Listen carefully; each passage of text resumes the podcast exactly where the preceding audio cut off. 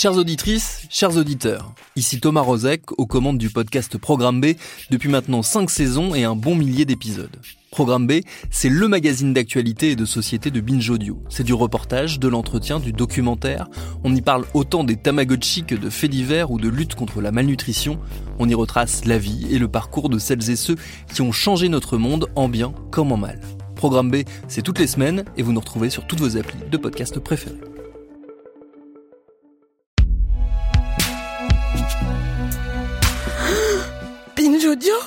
C'était donc toi depuis tout ce temps J'ai rencontré Paulina Aronson, sociologue des émotions, à Berlin, alors qu'elle donnait une conférence sur un sujet passionnant, l'amour. L'amour et plus précisément comment il se construit différemment, selon qu'on ait grandi en Occident ou comme elle en Russie. L'Occident, elle expliquait lors de sa conférence, voit l'amour et toutes les autres émotions comme un choix plus ou moins conscient, un choix qu'il faut sans cesse optimiser. Nous vivons, expliquait-elle, dans le régime du choix. Alors qu'en Russie et dans l'espace post-soviétique, ce sont l'amour et les émotions qui vous choisissent. C'est le régime du destin. Elle donnait cet exemple. S'il tombe amoureux d'une personne mariée et monogame, un New-Yorkais par exemple, prendra rendez-vous chez le psy, essaiera de travailler sur lui-même pour comprendre pourquoi il s'est inconsciemment lancé dans une telle galère. Mais dans la culture russe traditionnelle, l'amant malheureux regrettera d'avoir un destin si funeste, mais il acceptera de souffrir, car toute sa vie, on lui aura répété que la souffrance est inévitable. C'est ce que Paulina Aronson appelle les différences de régime émotionnel ou de régime romantique. C'est une théorie passionnante, mais qui colle aussi un peu le vertige. Sommes-nous autre chose que la pure construction de notre environnement? Qui serais-je si j'étais né à l'autre bout du monde? L'amour pur que nous ressentons tous de la même manière est-il une pure fiction, une pure invention? C'est le grand débat que nous avons eu au bar au coin de la rue après cette conférence. Vous imaginez bien qu'une seule bouteille de vin n'a pas suffi à résoudre toutes ces énigmes. Depuis l'invasion de l'Ukraine par la Russie, mon amie Paulina est elle-même plus prudente avec sa propre théorie des régimes émotionnels. Elle ne veut pas essentialiser deux blocs, l'Occident versus la Russie, comme le fait Vladimir Poutine.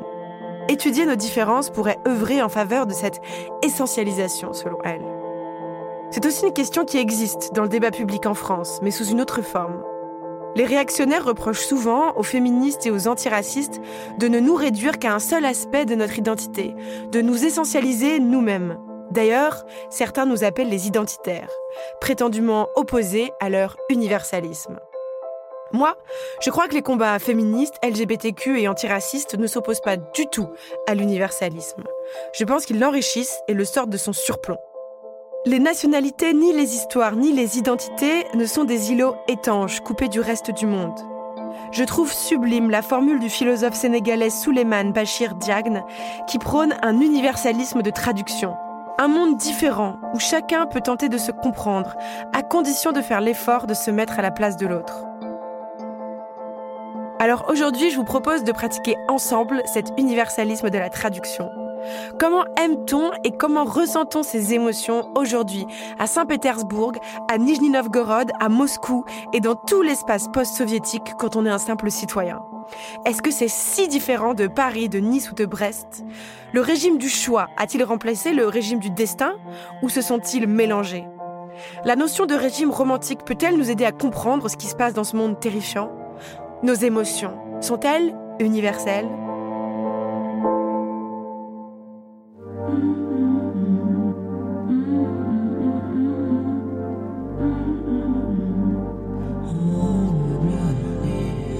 Non mais laissez-moi parler, c'est vraiment insupportable. On peut plus rien dire. Vraiment, c'est n'importe quoi. On peut plus rien dire. Et la prochaine fois, ça sera quoi? On hein peut plus rien dire. Qu'est-ce que c'est que ça?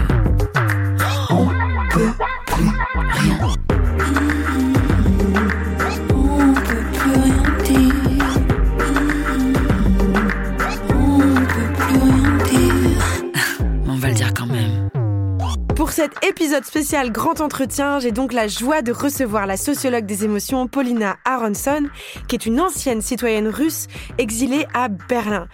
Elle est également éditrice à Open Democracy et activiste. Elle est traduite par Alix Vessaz et interprétée par Julie Léger.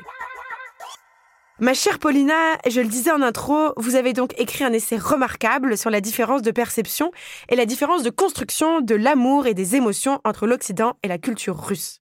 Vous y avez expliqué que nos idées sur l'amour et la manière dont nous exprimons nos émotions sont dominées par des forces politiques puissantes, des forces qui diffèrent selon l'endroit du monde où on a grandi. Vous avez théorisé même le concept de régime romantique, comme je disais. Nous verrons plus tard comment on peut tenter de comprendre la guerre en Ukraine à la lumière de ce concept. Mais tout d'abord, pouvez-vous nous expliquer qu'est-ce que c'est un régime romantique ou un régime émotionnel? J'ai le sentiment qu'il est peut-être aussi temps pour moi de reconsidérer ce que j'ai écrit jusqu'ici. En effet, le concept d'opposer la Russie avec l'Occident me semble presque immoral, au sens où c'est exactement ce que nous sommes incités à faire, dans une certaine mesure, par les politiques russes. Nous, les Russes, sommes différents du reste du monde. Nous sommes le monde russe, vous êtes les autres. Et nous nous plaçons en contradiction par rapport à vous. Um, Mon approche, plus sage, plus éthique et meilleure peut-être, est de chercher les ressemblances plutôt que les différences. Uh, Peut-être moins les ressemblances d'ailleurs que d'analyser les manières qu'a chaque camp d'approcher la vie, les émotions ou encore l'humanité, um, afin de mettre en lumière ce qui rend le monde post-soviétique spécial.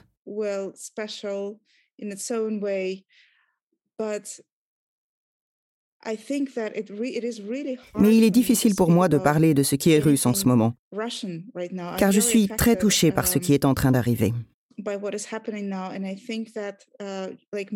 Comme beaucoup de gens qui ont grandi dans l'Union soviétique, je fais partie, probablement de manière inconsciente et contre ma volonté, de cette vision très impérialiste du monde. Comment ça? En quoi faites-vous partie de cette vision impérialiste du monde? Une vision impérialiste du monde dans la mesure où il existerait une culture russe spécifique qui serait supérieure aux autres. um C'est pourquoi je préférerais plutôt parler de la culture post-soviétique et du regard post-soviétique sur le monde. Quand nous parlons du post-soviétisme, nous nous focalisons plutôt sur les institutions et les structures.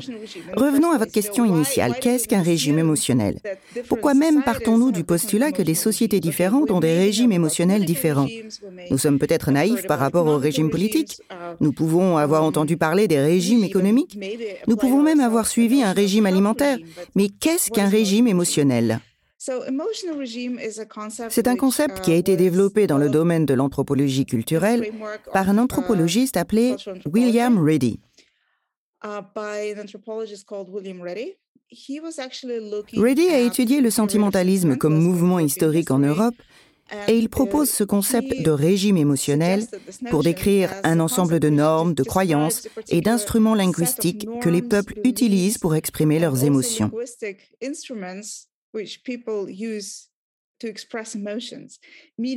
Ce qui signifie que selon l'époque dans le temps ou l'endroit dans le monde, les normes selon lesquelles nous exprimons nos émotions, avec lesquelles nous parlons de nos émotions et à partir desquelles nous agissons sont très différentes. Et selon William Reddy, les sociétés consacrent beaucoup de temps et d'efforts pour inculquer à leurs membres la façon de gérer leurs émotions. Il n'y a donc pas d'être humain naturel, contrairement à ce qu'a pu suggérer le grand philosophe de langue française Jean-Jacques Rousseau.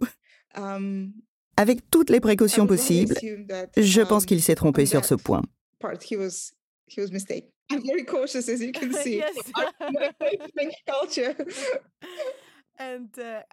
je pense que je suis d'accord avec vous sur le fait qu'il n'y a pas d'être humain naturel et que nous sommes même dressés, influencés par la société dans laquelle nous grandissons. Et donc, euh, qu'est-ce que vous pouvez nous dire que vous avez découvert à propos du régime romantique occidental? Est-ce qu'on peut même parler d'un régime romantique occidental? c'est aussi une très bonne question. Um, On pourrait dans une certaine mesure le définir ainsi. Uh, Mais je pense qu'il faudrait plutôt parler d'un capitalisme émotionnel ou peut-être d'un socialisme émotionnel. C'est trop intéressant. J'aime beaucoup cette distinction. Parce que l'Occident est vraiment un concept essentialiste. Le capitalisme aussi, d'ailleurs.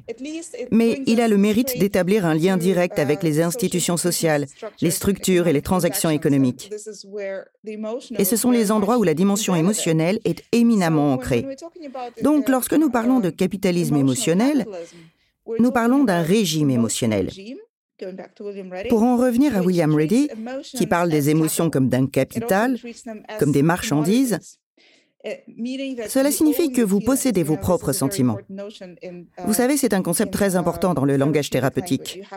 Vous devez endosser vos émotions, vous devez investir dans les relations. Et ce faisant, vous en attendez probablement un retour sur investissement. Donc vous évoluez dans un marché très spécifique, où vous êtes un entrepreneur avisé, qui sait comment tirer le meilleur parti de ses sentiments. Vous savez comment tirer le meilleur parti de l'amour et même de la rupture amoureuse. Il y a une idée de croissance continue. La croissance est un concept très important dans le capitalisme. Vous devez amasser toujours plus. Vous ne pouvez pas faire du surplace car ce serait dangereux. Donc, quelle que soit l'expérience de vie que vous traversez, qu'elle soit plaisante ou non, positive ou négative, vous êtes concerné par votre croissance, votre développement.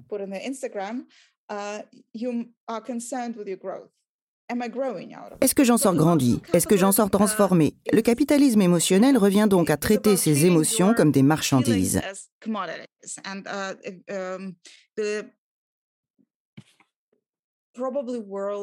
La sociologue israélienne des émotions mondialement connue, Eva Illouz, a dessiné un concept que j'aime beaucoup. Elle parle d'émodities, une combinaison des émotions, emotions, et des marchandises, commodities. C'est un trait fondamental du capitalisme émotionnel. Et ce capitalisme revêt de nombreuses facettes. Et le capitalisme suédois n'est pas similaire au capitalisme britannique, comme le capitalisme américain diffère du capitalisme allemand. Le capitalisme, comme l'Occident, n'est pas une entité homogène, mais est au contraire rempli de nuances. Bien sûr. Il existe tout un spectre des possibles. Mais il y a tout de même cette idée fondamentale d'une subjectivité très particulière, d'une personne autonome, perpétuellement en train de faire des choix.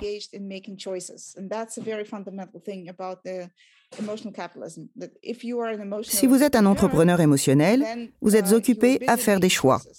Des choix d'investissement, des choix à propos de vos partenaires, à propos des contrats que vous passez avec ces partenaires. Est-ce que c'est pour ça que vous avez écrit que le capitalisme émotionnel était le régime du choix? Oui, on peut l'appeler le régime du choix. Je dirais que ces notions sont interchangeables. Um, Et ce qui rend le régime émotionnel post-soviétique différent, c'est qu'il envisage la subjectivité, la personne de manière très différente. Um, Il n'attribue pas de choix à l'individu à la manière occidentale.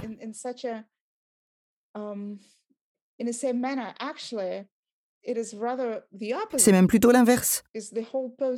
L'expérience socialiste soviétique dans son ensemble, et maintenant le cadre post-soviétique, revient plutôt à dire aux gens qu'ils n'ont que très peu de choix dans leur vie personnelle. Uh, que leurs vies sont plus ou moins prédestinées et qu'en tant que sujet, ils font partie d'un collectif plutôt que d'être des entrepreneurs personnels. Et cette objectivité est déterminante dans la façon dont les gens ressentent leurs émotions. Ces émotions vous tombent dessus. Vous ne les possédez pas. Ils ne font pas partie de votre capital personnel. Ces émotions existent en dehors de vous et vous arrivent, vous brisent, vous broient. Les grands récits de la littérature russe du XIXe siècle comme ceux de l'Église orthodoxe de Russie, reposent sur cette idée dans une large mesure. Vous savez, la subjectivité d'un croyant orthodoxe est très différente de la subjectivité d'un croyant protestant.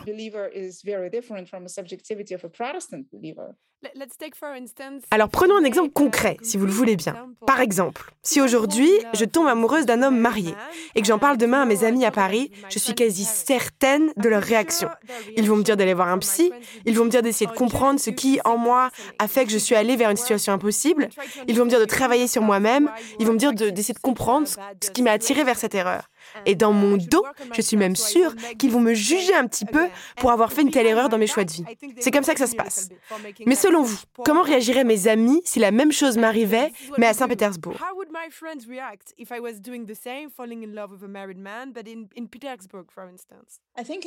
Je pense que dans la Saint-Pétersbourg d'aujourd'hui, leur réaction serait très similaire à celle que vous avez décrite. C'est d'ailleurs une socialisation intéressante des croyances culturelles.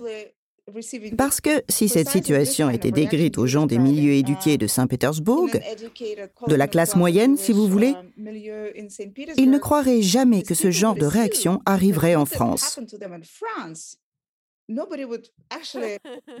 Où on sait que tout le monde couche avec tout le monde.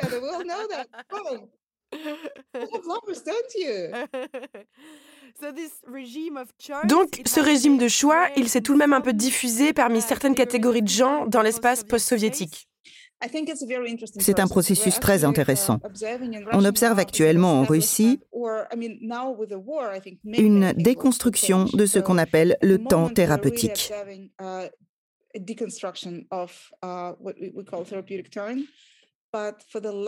Mais depuis les 30 dernières années, depuis la disparition de l'Union soviétique, l'espace soviétique a vraiment subi un processus culturel défini par les anthropologues et les sociologues comme un tournant thérapeutique. La définition de la subjectivité, la définition de ce qu'est un individu, est désormais déterminée par des concepts issus de la psychothérapie. Et ces concepts ont gagné la culture. populaire. Donc il ne s'agit pas seulement d'aller voir un psy sur le divan, mais de la diffusion d'une soi-disant culture psy dans les médias de masse et depuis 10-15 ans sur les réseaux sociaux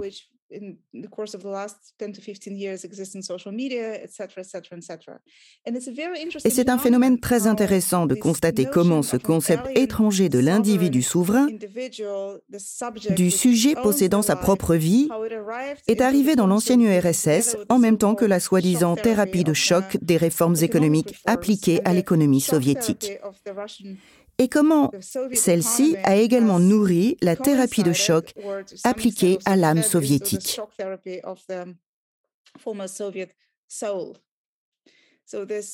Ainsi, l'individu soviétique a dû complètement se réinventer en tant qu'entrepreneur. Est-ce que ça a été un trauma pour les personnes de l'espace post-soviétique? Vous savez, Vladimir Poutine a l'habitude de dire que nous avons traversé la plus grande catastrophe géopolitique du XXe siècle. La chute de l'URSS a été sans conteste un traumatisme pour plein de gens.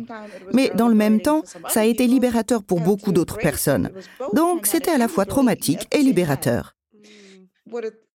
Mais sur un plan plus intime, cela a entraîné la nécessité pour les gens de reconsidérer leur subjectivité tout entière, leur personnalité et bien entendu leur attitude vis-à-vis de leur vie privée, leur vie émotionnelle et la façon dont ils construisent des relations et dont ils se positionnent dans le monde. Et les instruments et les pratiques thérapeutiques ont pris une place très importante dans ce processus, parce que l'idéologie soviétique consistait plutôt à dire aux gens, vous devez être comme ci ou comme ça, vous devez ressentir ceci ou cela, vous devez aimer ainsi, vous devez vous marier avec cette personne, vous devez avoir des relations sexuelles comme ci ou comme ça, etc. La dissolution de cette idéologie a laissé un vide qui devait nécessairement être comblé par quelque chose d'autre. Des idées différentes ont alors émergé à propos de l'être humain d'un point de vue idéologique, mais également thérapeutique. Il serait faux de dire que la psychologie n'existait pas du temps de l'Union soviétique. Elle existait, mais était restreinte à la recherche scientifique, elle-même très limitée.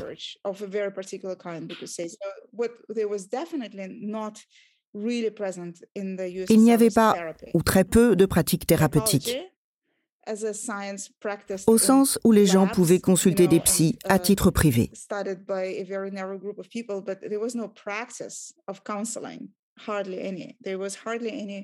Et certainement pas de thérapie au sens occidental du terme.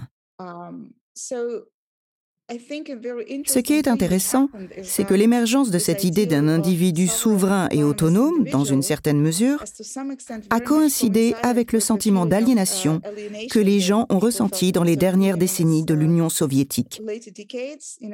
Cette impossibilité de pouvoir se reposer sur quoi que ce soit, cette défiance absolue envers l'État et les institutions, et cette certitude intrinsèque de ne pouvoir compter que sur soi-même. Cela a coïncidé avec l'émergence d'idées importées de l'étranger, comme celle d'Ayn Rand. Le fait de devoir tout faire soi-même et le fait que, ma formule favorite, le monde ne vous doit rien. Il existe une autre formule très connue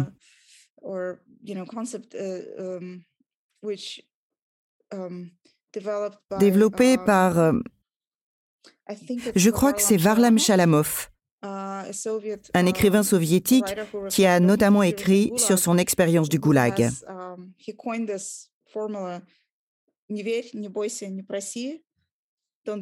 ne crois rien, ne crains rien, ne demande rien.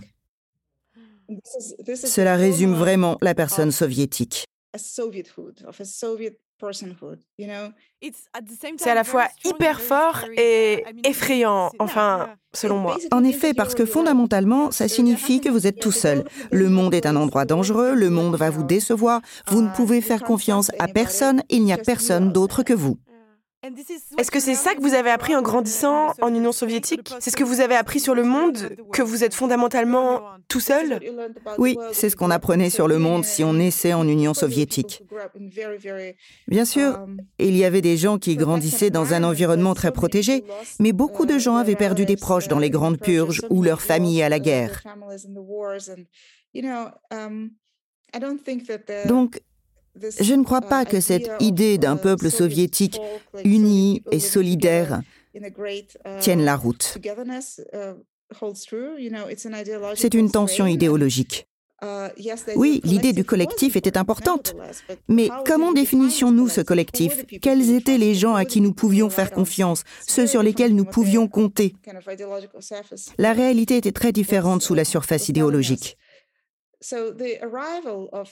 Donc de manière très intéressante, cet idéal thérapeutique d'un être humain autodidacte est arrivé dans une société qui était prête à le recevoir.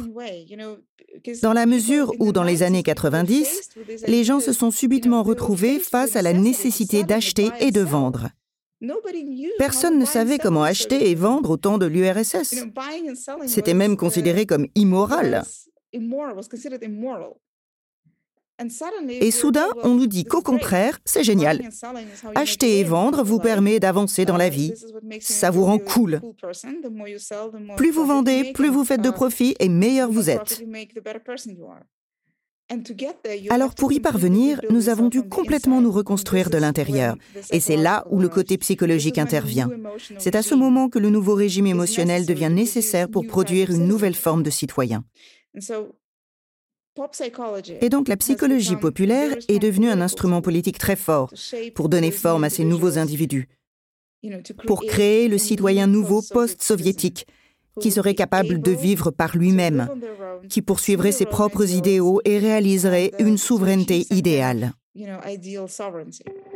Navré de vous interrompre, mais nous devons faire une toute petite pause, on se retrouve tout de suite.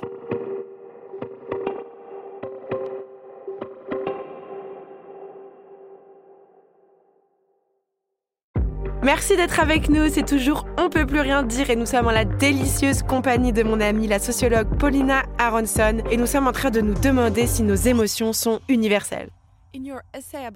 Dans votre essai sur le régime romantique, et je ne parle pas de la politique mais des gens, vous avez écrit que pour les Russes, l'amour reste une destinée, une action et une valeur morale. L'amour, c'est comme une force irrésistible. Il requiert un sacrifice et implique de la douleur et de la souffrance. Les Russes considèrent que la maturité est la capacité à supporter la douleur, parfois jusqu'à l'absurde. Je pense que cette phrase que vous avez écrite est très forte et très intéressante. Les Russes considèrent la maturité comme le fait de pouvoir supporter la douleur. Est-ce que vous diriez que c'est toujours le cas. Est-ce que le capitalisme émotionnel a changé cela ou bien est-ce que ce sentiment est encore très fort quand on a grandi à Saint-Pétersbourg, à Moscou ou n'importe où en Russie? Est-ce que les gens qui sont capables de supporter des souffrances horribles sont considérés comme des gens forts, courageux, matures ou bien tout simplement comme des gens bien?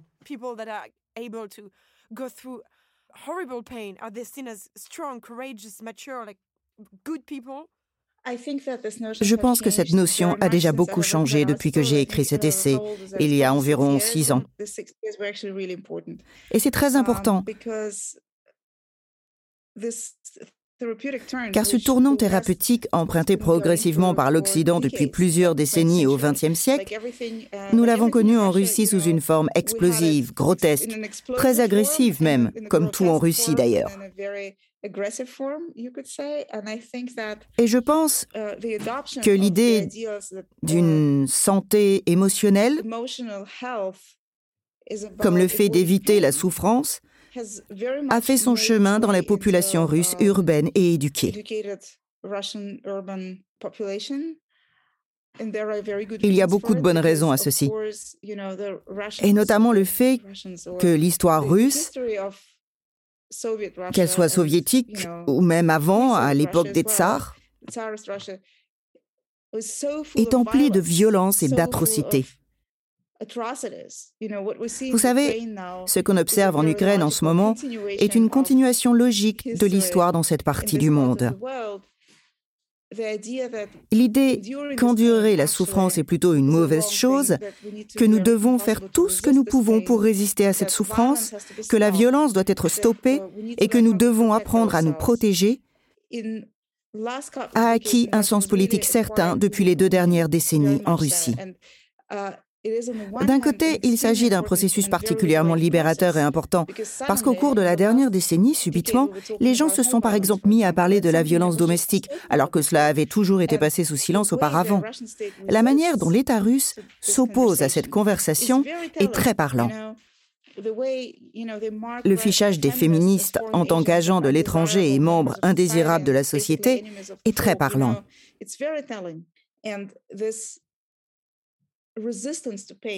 La résistance à la souffrance et le refus d'en faire uh, l'expérience sous-tendent le discours uh, public russe depuis, je dirais, cinq ans.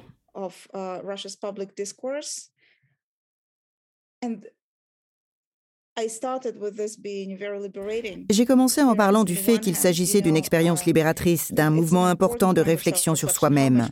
Combien de souffrances sommes-nous prêts à supporter? Est-ce vraiment important? N'en avons-nous pas assez? et pourquoi ne pas commencer à prendre plus soin de nous-mêmes et de nos besoins, de s'assurer que nous reconstituons nos forces? Toutes ces réflexions libératrices sont importantes. D'autant plus pour cette partie du monde où les gens n'ont jamais eu d'espace à eux, où ils n'ont jamais vraiment eu l'occasion de prendre soin d'eux, où ils ont si peu eu l'occasion de faire des choix pour eux-mêmes. Donc vous pouvez parfaitement le voir comme une forme de libération capitaliste à l'occidental. Mais c'est un libéralisme très nouveau dans la manière dont il réduit tous les problèmes du monde et des individus. Il vous dit, si vous n'êtes pas satisfait du monde dans lequel vous vivez, c'est que vous avez un problème. Donc adoptez un meilleur état d'esprit, prenez plus soin de vous et de vos besoins, et peut-être que vous vous sentirez mieux. La chose la plus importante est que vous ne ressentiez aucune souffrance, parce que si vous souffrez, vous avez un problème. Peut-être que vous n'avez pas surmonté vos traumatismes, peut-être que vous devriez continuer votre travail de déconstruction chez le psy, ou peut-être que vous agissez de manière stupide et sans réfléchir. L'inconvénient donc, c'est que ce mouvement de libération a complètement dépolitisé la société. Je n'arrête pas de lire, encore et encore, les discours de psychologues pop, Et je ne parle pas ici de la psychothérapie à titre privé, de personne à personne. Je veux parler du discours sur la scène publique. Et ce sont deux paires de chaussures très différentes, comme diraient les Allemands. Je veux souligner cette distinction afin de ne surtout pas montrer du doigt l'ensemble de la profession thérapeutique. Bien sûr, Je parle de la soi-disant culture psy. C'est soi-même. Est-ce que vous pensez que d'une certaine manière, Vladimir Poutine est nostalgique de cette résistance à, la souffrance, de ces anciennes valeurs russes? vous savez, je pense que non, justement. Curieusement, Vladimir Poutine et son régime sont extrêmement habiles pour instrumentaliser la culture de développement personnel dans le but de réprimer toute initiative ou activisme politique. Et ils le font de manière très particulière. En décembre 2021, le Kremlin a fait fermer, via une décision de justice, Memorial International, l'une des plus vieilles associations russes de défense des droits de l'homme, qui enquête sur les violations des droits de l'homme et plus particulièrement sur l'histoire des grandes purges russes et tout ce qui leur a trait. Cette association existe depuis 30 ans, fait des fouilles dans les archives pour enquêter sur les victimes des purges staliniennes et organise des expéditions sur les lieux de fausses communes. Uh, Ils font un travail de mémoire extrêmement important. En faisant fermer cette association, le pouvoir russe a envoyé un signal très clair qu'il ne tolérera aucune tentative d'enquêter sur les violations des droits de l'homme dans le pays. Mais la raison officielle donnée aux gens par le pouvoir est que ces enquêtes de Memorial International rendaient les citoyens russes dépressifs. Ah oui, utiliser le bien-être des gens comme un argument pour euh, cacher les crimes. Exactement. La même raison a été utilisée pour bloquer Instagram en Russie au début de la guerre contre l'Ukraine, en disant que non seulement les images qui étaient publiées sur Instagram perturbaient les Russes, mais qu'en plus elles étaient fausses. Vous savez, tous ces gens que l'on voit à Boutcha, à Irpin et dans d'autres endroits en Ukraine, que c'était de la mise en scène. Uh, et que cette mise en scène perturbait la psyché des citoyens russes que le pouvoir russe doit protéger, d'où ces blocages. Uh, Instagram et Facebook sont qualifiés d'organisations extrémistes en Russie, uh,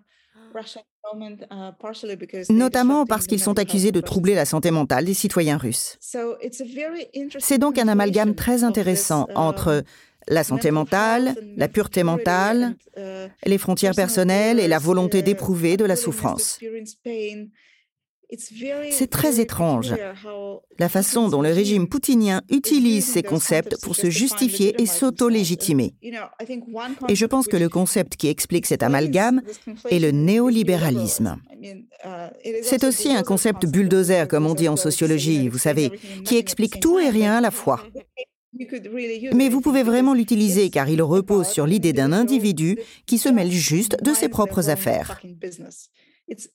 Et il est extrêmement profitable à un régime comme celui de Poutine d'avoir un peuple de 150 millions de gens qui ne font que s'occuper de leurs propres affaires. Parce que si vous éduquez des gens à devenir ainsi, ils ne protesteront pas. Ils ne s'occuperont que de leurs propres intérêts. Uh, Et quand la guerre éclate, ils disent ⁇ Nous ne savons pas toute la vérité, nous ne pouvons pas savoir toute la vérité, nous ne pouvons que prendre soin de nos familles et de ceux que nous aimons. Et même ça, c'est déjà beaucoup trop pour nous. Tout le monde devrait connaître le degré de responsabilité qu'il peut assumer. Et c'est ce que je voulais dire plus tôt. Vous savez, je lis encore et encore les discours de nouveaux psychologues pop qui vous disent que si vous allez manifester, c'est parce que vous avez du mal à vous séparer de vos parents et que vous manifestez contre les idéaux parentaux. Donc peut-être vous devriez reconsidérer votre... Où est-ce que vous avez lu cela Facebook, Instagram. Facebook, Instagram, partout. Donc il y a des psys qui vous disent que si vous allez à une manifestation, c'est une réaction puérile. Pas nécessairement, mais cela pourrait l'être. Peut-être que vous pourriez reconsidérer, peut-être que vous regardez au mauvais endroit. Peut-être que vous devriez prendre mieux soin de vous. Pensez à vos objectifs de vie. Et au lieu d'aller à ces manifestations stupides, organisez mieux votre vie. Laissez-moi vous donner deux exemples. Donc le premier exemple vient de et à nouveau, s'il vous plaît, je veux vraiment souligner que je parle du discours public et non... Je sais à quel point mes collègues et mes amis psychologues protestent, me disent qu'ils sont différents et qu'ils ne travaillent pas avec leurs clients de cette manière. Et je sais que c'est vrai. Mais c'est ce qui finit par rester à la surface et s'ancrer dans l'esprit des gens. Parce que le pourcentage des Russes qui peuvent de fait se permettre une thérapie personnelle est infinitésimal.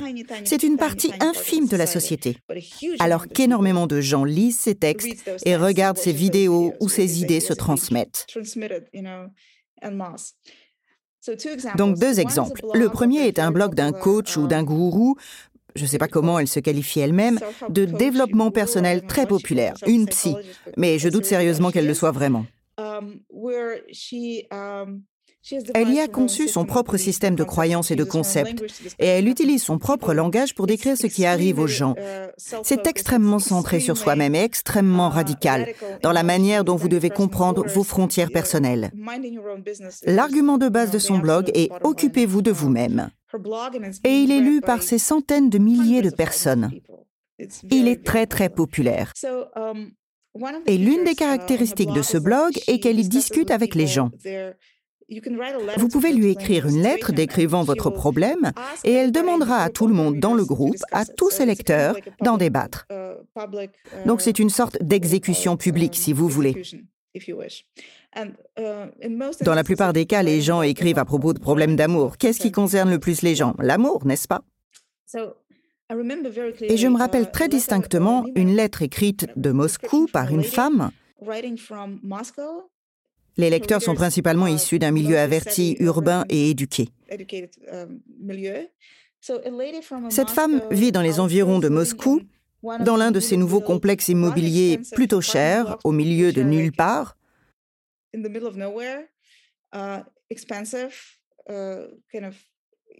et un peu comme les gated communities aux États-Unis, très bien sécurisées. Difficile d'y entrer, difficile d'en sortir. Um, et elle écrit qu'elle est tombée amoureuse d'un voisin, qu'elle a rencontré lors d'une manifestation de quartier destinée à faire prendre conscience aux élus locaux de leurs problèmes.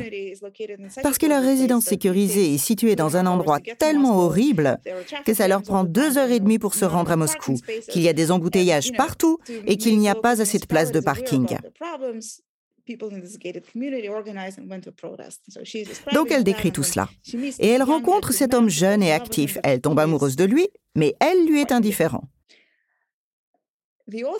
L'autrice du blog, la soi-disant psychologue, uh, lui répond en lui disant uh, Vous êtes tellement immature, comment voulez-vous que quelqu'un tombe amoureux de vous? Plutôt que d'aller manifester si vous n'aimez pas l'endroit où vous habitez, pourquoi ne pas gagner plus d'argent et déménager ailleurs? Vous vous prenez pour qui? Pourquoi pensez-vous que le monde vous doit quelque chose? Donc ça, c'est le premier exemple. Alors là, je suis sans voix. Je trouve ça tellement brutal. Je ne sais pas quoi dire d'autre. On dirait un, cauchemar capitaliste. Ça l'est. Ça l'est d'une certaine manière. La forme qu'a prise le nouveau discours libéral en Russie est extrêmement féroce. Vous savez, si vous me permettez d'exprimer quelques idées essentialistes, je dirais que cette propension à transformer chaque idée en une version plus féroce d'elle-même est quelque chose de typiquement russe. Et je vois très bien comment ça peut étouffer toute tentative de vouloir changer les choses dans sa vie. Si tu es malheureux de quelque chose, si le fait de ne pas gagner assez d'argent ou de ne pas vivre dans tel ou tel endroit ou de ne pas déménager, c'est toujours de ta faute à toi, alors rien ne peut changer de manière collective. Et c'est un problème. C'est un problème parce qu'évidemment, le type de violence que l'État russe exerce sur ses citoyens pendant qu'ils manifestent, ou non d'ailleurs, vous n'avez même plus besoin de manifester, un simple like sur Facebook et vous pouvez aller en prison pour 15 ans. Ce type de violence est sans aucun doute extrême. Et pour beaucoup de gens, c'est un vrai questionnement. Est-ce que j'ouvre la bouche?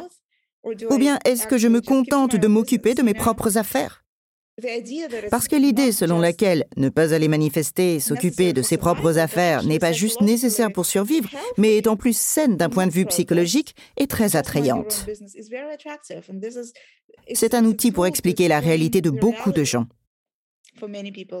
Et je pense que c'est très déprimant. Vous savez, un de mes collègues, si je peux l'appeler ainsi, un anthropologiste brillant de l'université de Duke, Thomas Mazza, a écrit un livre fantastique appelé La thérapie du choc, dans lequel il décrit les étapes du développement du discours psychologique russe. Il analyse la psychologie populaire comme la psychologie professionnelle. Et il décrit une transition très importante qui est survenue à un moment dans les années 2000, à la fin des années 90 et au début des années 2000, au début des années Poutine donc. Uh, la psychologie populaire était plutôt focalisée sur le sujet au milieu de la communauté. Elle s'intéressait plutôt à la manière de négocier avec les autres gens afin de parvenir à une sorte d'équilibre. ou um, de passer un contrat avec les autres gens pour obtenir ce que vous voulez. C'est une idée très classique, très Dale Carnegie, très américaine, très psychologie pop, très focalisée sur comment mettre à um, profit vos relations. Donc oui, c'était très focalisé sur les relations. Dans le même ordre d'idées, au début des années 2000, uh, un homme appelle un talk show diffusé sur la radio uh, indépendante L'écho de uh, Moscou, qui a depuis aussi été fermé par Poutine, Uh, et pose une question très similaire à celle posée par la femme dans sa lettre, à savoir que l'escalier de son immeuble est dans un état horrible, que ça pue et que l'État ne fait rien, qu'il a appelé les élus municipaux 500 fois, que c'est toujours aussi décrépit et qu'il faut faire quelque chose. Et le psychologue présent dans le studio lui répond Écoutez, vous êtes le maître de votre propre destin. Appelez vos voisins, achetez un pot de peinture et des pinceaux, nettoyez l'escalier, repeignez-le. Et bingo. Vous êtes citoyen de ce pays et en tant que tel, vous avez des droits, mais vous avez aussi des obligations. Et vous pouvez être un individu proactif. Et c'est un exemple d'une action collective. On dit à une personne, appelez vos voisins et faites-le ensemble. Vingt ans plus tard, on nous dit que si nous sollicitons nos voisins, nous sommes psychologiquement immatures et que si nous ne sommes pas capables de nous fournir ce dont nous avons besoin, si nous n'aimons pas la couleur de l'escalier où nous vivons, nous n'avons qu'à déménager, gagner plus d'argent et nous barrer d'ici. Est-ce que vous pensez que c'est aussi parfois une sorte de mécanisme de défense parce que la vie est trop violente que vous êtes obligé de vous dire que c'est de votre faute, d'une certaine manière, parce qu'il serait trop insupportable de faire face à ce qui est réellement en train d'arriver? Oui, c'est un point très important et merci de le souligner. J'en suis convaincue et c'est très très triste. En 2019, deux semaines à peine avant le début du confinement massif, avec un de mes collègues et mon co-auteur Vladislav Zemenkov, un étudiant en doctorat à l'Université de Chicago, nous avons interviewé environ 20 personnes âgées de 20 à 30 ans dans l'une de ces grandes villes russes peuplées d'au moins un million d'habitants. Et nous leur parlons de leur vie personnelle. Nous leur posons la question Parlez-nous de votre vie personnelle. Vous savez, il existe une expression dans la langue russe, vie personnelle, qui signifie l'amour et les relations sexuelles. Uh, et nous avons été frappés par la distinction que les gens faisaient entre la vie privée et la vie publique. Ils étaient obsédés par le contrôle de leur vie privée. Il fallait qu'il y ait des règles. Il fallait qu'elles soient organisées. Ils devaient ériger des frontières personnelles. Et toute occasion de souffrance était considérée comme um, inacceptable, au moins dans le privé. Je veux vivre dans mon monde idéal, où je vais m'enfermer avec un partenaire soigneusement choisi, avec qui je vais évoluer selon des règles soigneusement choisies elles aussi. Et je ferai cela selon ma propre volonté, et le reste du monde peut aller se faire voir. Et si cela ne m'est pas accessible, alors je n'aurai pas de partenaire du tout. La chose la plus importante est de ne devoir rien à personne. C'était leur position de base.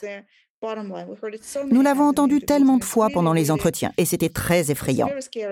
La façon dont les gens n'arrêtaient pas de répéter ⁇ Le monde ne vous doit rien, personne ne doit rien à personne, vous devez vous débrouiller tout seul ⁇ Vous et votre partenaire êtes deux individus complètement souverains. Je comprends parfaitement ce désir de s'émanciper des idées patriarcales qui sont encore tellement présentes dans la société russe et qui se déploient à chaque niveau de la vie politique et publique. Donc dire que nous devons nous débrouiller tout seuls, gérer tout seuls nos relations personnelles et tenter d'organiser tout seul notre monde, c'est aussi une façon de vouloir tout changer. Si dans la vie sociale, nous sommes toujours à devoir des choses aux autres, et si l'État peut toujours nous imposer ce qu'il faut, quoi que ce soit, et si le marché est organisé de manière si brutale que nous ne pouvons pas le contrôler, eh bien au moins dans la vie privée, nous allons nous transformer en entrepreneurs absolument souverains et personne n'aura le droit de nous marcher dessus.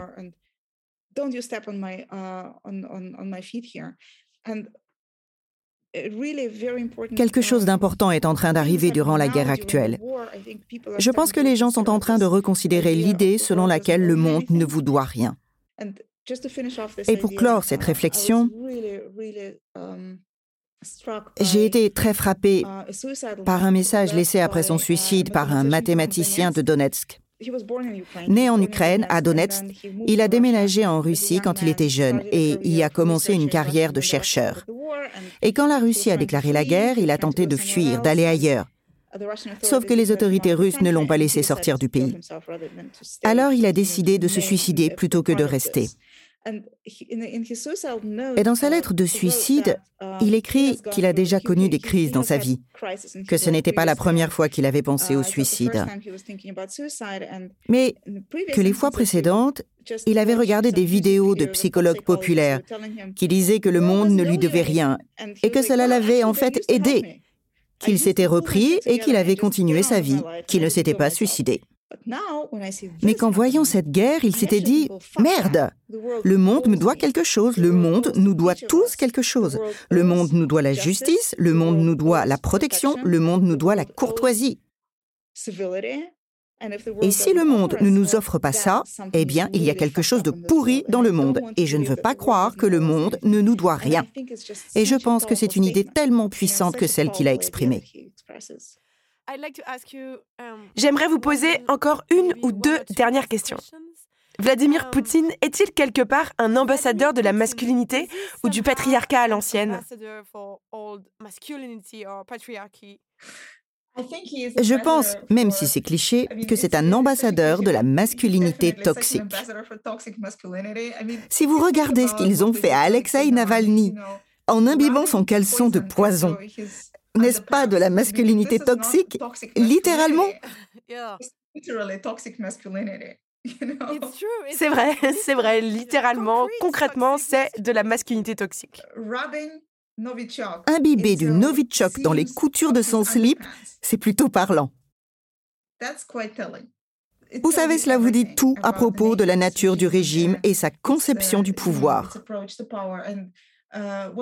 Et n'est-ce pas votre président Emmanuel Macron à qui Poutine a dit lors de négociations une phrase que les gangsters russes utilisent lorsqu'ils violent quelqu'un? Une chose du genre ⁇ Je te baiserai quoi qu'il en soit ⁇ il est effectivement l'ambassadeur d'une masculinité de gangster, d'une masculinité toxique, si vous voulez. Je ne crois pas qu'il représente toutes les masculinités, il y en a plein, mais malheureusement son régime soutient particulièrement cette masculinité-là. Il l'installe partout, il éduque les garçons à devenir ainsi, et nous sommes loin, très loin d'être un pays féministe. Et pensez-vous que cette guerre soit aussi une réaction contre les changements du monde et les changements des rôles genrés? Et que tous ces changements lui sont insupportables à Vladimir Poutine? Oui, je le pense. Je ne sais pas si vous avez entendu le discours du patriarche russe Kirill, qui s'est exprimé au début de la guerre au nom de l'Église orthodoxe tout entière. C'était un enchaînement de palms. C'était terrible. Quand la guerre a éclaté, l'Église devait prendre position et le patriarche a déclaré qu'il était évident que l'Église était contre la violence, mais que la guerre ne faisait que protéger ces Ukrainiens chéris contre les valeurs brutales issues de l'Occident. Um, que les gens de Donetsk étaient forcés de vivre dans un pays qui soutient les défilés homosexuels. Pour faire partie du monde soi-disant progressiste, vous devez désormais soutenir les défilés homosexuels. Et l'Ukraine est devenue un jouet dans les mains de la civilisation occidentale et soutient désormais ses valeurs homosexuelles. Et ses pauvres camarades russes du Donbass, de l'Ouest, du Sud et de l'Est de l'Ukraine doivent désormais vivre avec ça. Personne ne leur a rien demandé, mais ils sont forcés de participer à ça. Et donc, il est essentiel de les protéger. Bien sûr, les défilés homosexuels ne sont pas la chose la plus importante dans l'équation. Il ne s'agit que d'un symbole. Et Dieu seul sait ce que Poutine veut faire en Ukraine. Personne ne le sait. Et il n'en a pas besoin pour sa matière grise. Il n'en a pas besoin pour ses pommes de terre, il n'en a pas besoin pour le charbon du Donbass. Vous savez, économiquement parlant, ce n'est pas une guerre pour le contrôle des ressources. C'est une guerre d'idéologie.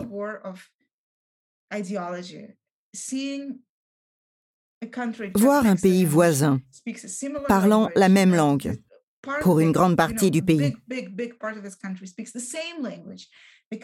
et ayant accompli la même transition d'un régime socialiste vers l'instauration de procédures démocratiques. Et soudain, aspirant um, à un certain esprit démocratique. Vous savez, malheureusement, l'Ukraine n'est pas vraiment fonctionnelle. Comment dire? L'Ukraine, avant la guerre, était très critique envers ses propres problèmes. Nous savons que les droits du travail en Ukraine sont malmenés. L'Ukraine, en tant que pays très récemment néolibéral, n'a pas de système de protection sociale en place qui pourrait aider les citoyens. Mais rien de tout ça ne nous concerne pour le moment. Ils doivent gagner. Et ils doivent gagner. Et ils sont tellement plus avancés que la Russie sur le chemin de la démocratie. Et je pense que pour Poutine, il est insupportable d'observer que les gens ont élu le mauvais président. Quoi? Qui leur a dit qu'ils pouvaient faire ça? Pour Poutine, c'est inacceptable. Sur les rôles genrés en Ukraine, c'est une autre histoire. Vous devriez poser la question à quelqu'un d'autre. Mais d'un point de vue déclaratif, au moins, l'Ukraine est aussi sur ce point beaucoup plus avancée que la Russie. C'était tellement intéressant d'échanger avec vous, Paulina. Merci beaucoup. Je ne m'étais pas rendu compte que cette combinaison du traumatisme post-soviétique et du capitalisme néolibéral avait créé une société si violente. Ce que vous décrivez est aussi passionnant qu'effrayant. Je pense que c'est probablement la chose la plus intéressante à analyser. Un très bon ami à moi, un sociologue et politologue russe très intelligent, a organisé une étude sur la mort en Russie. Et c'est l'une des choses les plus effrayantes que j'ai lues dans ma vie. Ils se sont rendus dans des petites villes pour parler aux gens à propos de la mort et les gens disaient qu'il était impossible de faire confiance à quiconque. Ces gens sont victimes d'organisations de microcrédit car ils ont le sentiment qu'il n'est pas acceptable de demander de l'aide aux autres quand ils ont des problèmes ou juste quand ils veulent quelque chose. Si par exemple ils veulent un iPhone, ils ne peuvent pas demander à leurs proches de leur prêter de l'argent pour en acheter un, car tout le monde va les regarder comme s'ils étaient faibles et incapables de gagner de l'argent. Donc ils se tournent vers des organisations de microcrédit et empruntent de l'argent et deviennent ensuite des esclaves. Et c'est une histoire après l'autre, et toutes sont étayées par l'idée que nous devons tous être souverains et indépendants. Et tous ces gens qui sont à la poursuite de cette souveraineté et cette indépendance finissent en prison ou finissent par se suicider. Pas tous, bien sûr, mais les héros de ces histoires, ceux qui ont mal terminé, étaient motivés au départ par l'idée contraire. Ils voulaient être complètement indépendants de la société. Et vous savez, sa recherche porte principalement sur l'argent, mais elle résonne avec tout ce que nous entendons à propos de tout le reste. Ça ressemble à une dictature de l'autosuffisance. Oui, absolument. C'est un excellent résumé. Et finalement, c'est aussi ce qui motive cette guerre. Parce que Poutine affirme que la Russie n'a pas besoin d'amis étrangers. Nous sommes autosuffisants, nous n'avons besoin de rien. Nous n'avons pas besoin de McDonald's, nous n'avons pas besoin de votre Netflix, votre Spotify, vos euros ou vos dollars. Nous sommes autosuffisants. Malheureusement, mes chers amis, c'est déjà la fin de cette passionnante conversation. Merci beaucoup, merci de nous avoir écoutés jusqu'au bout. Merci beaucoup, Paulina, d'avoir été avec nous. Je suis sûre que votre prochain livre sera tout aussi passionnant. Merci aussi à notre productrice Charlotte Bex, merci à nos ingénieurs du son Elisa Grenet et Thomas Chalvidal, merci à Alix Vessas pour la traduction et à Julie Léger pour la voix française. On peut plus rien dire, c'est le podcast de débat de Binge Audio tous les vendredis sur toutes les plateformes et nous on se retrouve la semaine prochaine.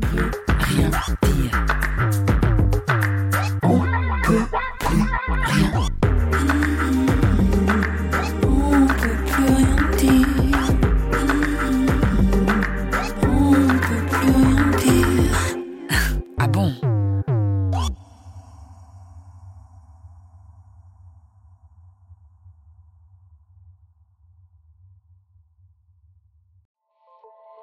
Salut, c'est Sinamir du podcast L'Affaire.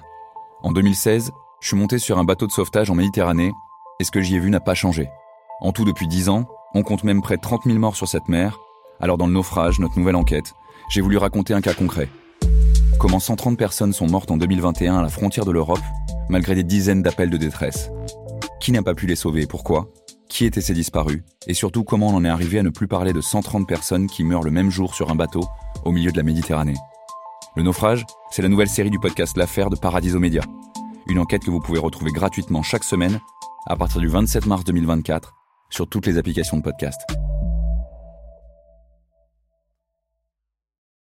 Paris Hilton, Alizé, Justin Bieber, Samina Seri, Geneviève de Fontenay.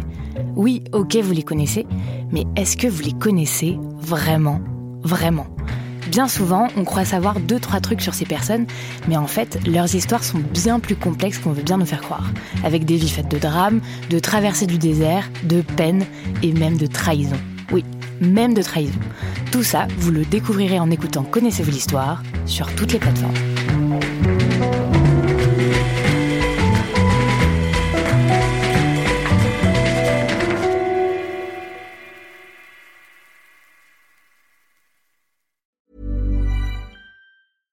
Hey, it's Paige DeSorbo from Giggly Squad. High quality fashion without the price tag. Say hello to Quince. I'm snagging high-end essentials like cozy cashmere sweaters, sleek leather jackets, fine jewelry, and so much more. With Quince being 50 to 80% less than similar brands. And they partner with factories that prioritize safe, ethical, and responsible manufacturing. I love that. Luxury quality within reach. Go to quince.com slash style to get free shipping and 365 day returns on your next order. Quince.com slash style.